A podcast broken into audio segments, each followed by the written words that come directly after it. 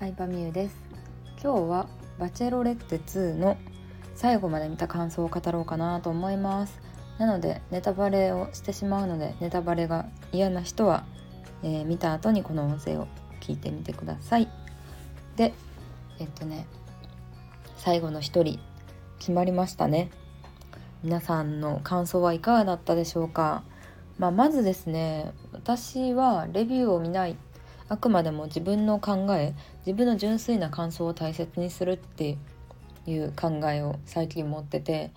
Twitter もアカウント全部消しちゃって一切見てないし Amazon プライムビデオの評価も評価やみんなのレビュー感想も全く見てないです。うん、で誰かともこの最後の選択について語り合ったとかもないので、まあ、本当に私の純粋な感想って感じ誰の意見にも左右されてない感想って感じなんですけど、まあ、一言で言うと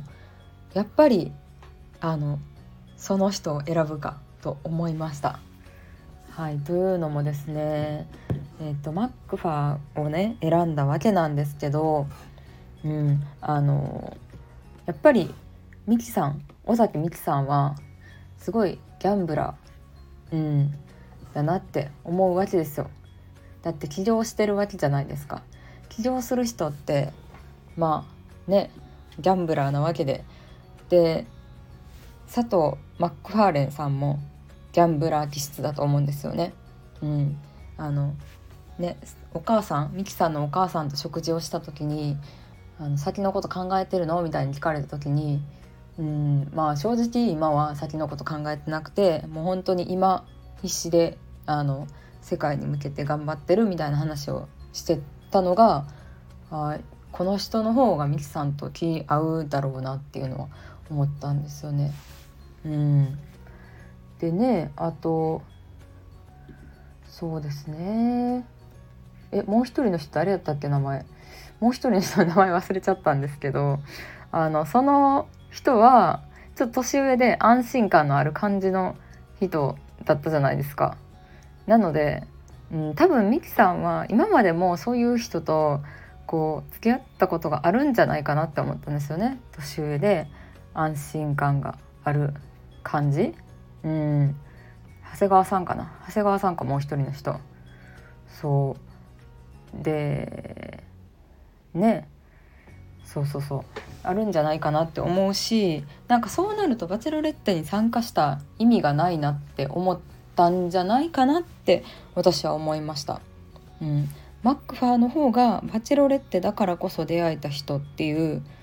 なんだろうな自分のレア感を出すのもうまいなって思ったしみちさんの性格タイプ的にすごいお姫様扱いしてほしい人してくれる人が好きだと思うのでうん本当にもうねなんか愛情いっぱいの言葉を行動を示してくれる人っていうのでうん悩んだとは思うけどでもやっぱり最終的に決めたのは納得って感じがしました。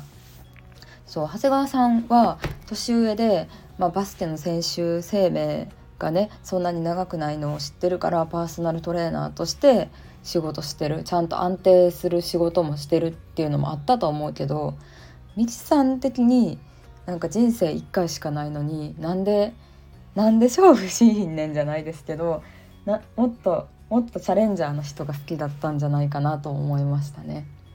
うん、そんな感じかな。そうそうそう。ミキさん、尾崎美紀さんね、私はすごい好きで、バチェロレッテが始まる前から別のインスタグラマーの人が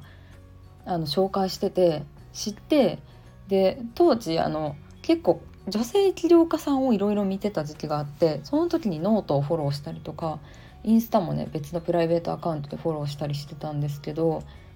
うん、すごいすごいですよね。だって年商15億とかですもんね。で社員も30人ぐらいいてで言ったらそのバチェロレッテに参加するのに半年間ぐらいは仕事できない状態だと思うんですよ。でも自分がいなくても会社が回る状態に完全になっていてで出演したことすらも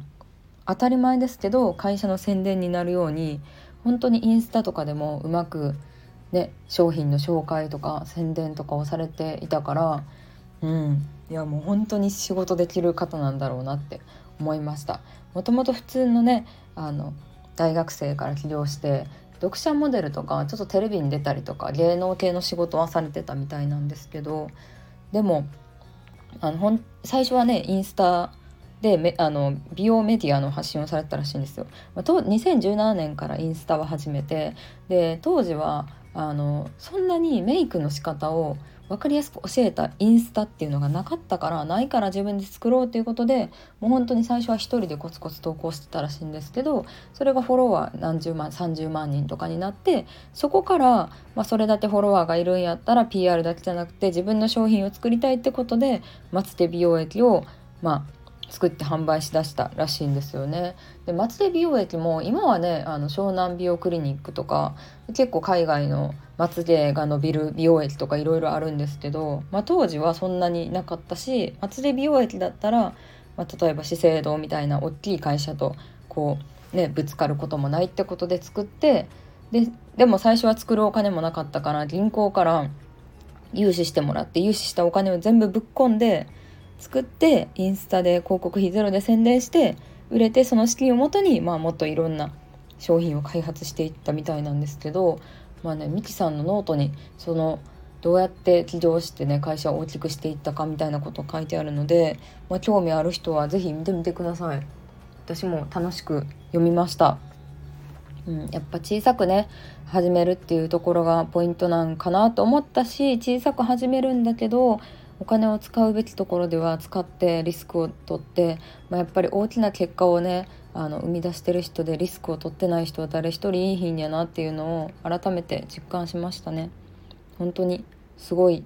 すごい方だなと思います。うん、バチェロレッテに出るのでさえさやっぱり絶対すごい勇気いることやと思うしいい意見を言う人だけじゃないっていうのは出る前からこう予想つくことでもあるしで言ったらこのままさ経営者としてうん、やっていこうってなったらもうそれはそれでさ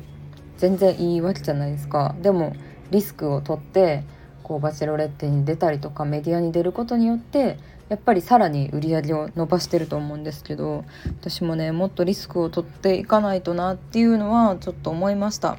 うん、全然リスク取れてないなってえなんかうん思っちゃいました。全然バチェロレッテの話と違うんですけどまあ私の場合早々と推しメンが脱落していってしまったのでビルマチさんがすごい好きだったんですけど優しい喋り方の感じとか中性的な感じとか好きだったんですけどでももう本当にもうどんどん応援してた男性がいなくなっていったので最後はねミチさんをめでる会として見てましたね。もうリアルゴシップガールだなと思いました。あとはもう私その2人の恋愛模様というよりかミキさんにとにかく注目してたんですけどメイクとか髪型とかお洋服とかすごい可愛いしミキさんって骨格ストレートなんですよね。骨格骨格って3種類あってストレートと,、えーと、ウェーブとナチュラルっていう3つがあるんですけど私も骨格ストレートでその3パターンのうちだったら。骨格ストレートって結構うーんまあ痩せると一番いい体型とは言われてるんですけどあの肩出てる服がすごい似合うんですよね。だから結構ミキさんの服ほとんど肩出てるやつ多かったと思うんですよね。ドレスとかも。でウェーブの人が肩出てるドレスとか着ると細いから結構貧相に見えちゃうんですけどあの骨格ストレート骨ストに似合うファッションとかもすごい勉強になりました。はいそんな感じで私はバチロレッテを見てたんですけどまあまとめるとミシさんはギャンブラーだなということですギャンブラーだなというのとなんか今ある完成形というよりかは未知なる可能性にかけたいっていうところとあとはお姫様気質でやっぱりそういう無条件に褒めてくれる人が好きっていうのは私も結構共感するところがあったので、うん、結構なんか共感したかもしれないです今回は。おしめいないって言ってたんですけどでも私がミキさんの立場だったらマックファーさんのこと多分好きになってただろうなって私は思いましたね。はいそんな感じで私なりのバチェロレッテ2の感想でした。皆さんはどんな感想を持ったでしょうか？是非レターなどで教えてください。コメントでも大丈夫です。いいねよろしくお願いします。バイバーイ。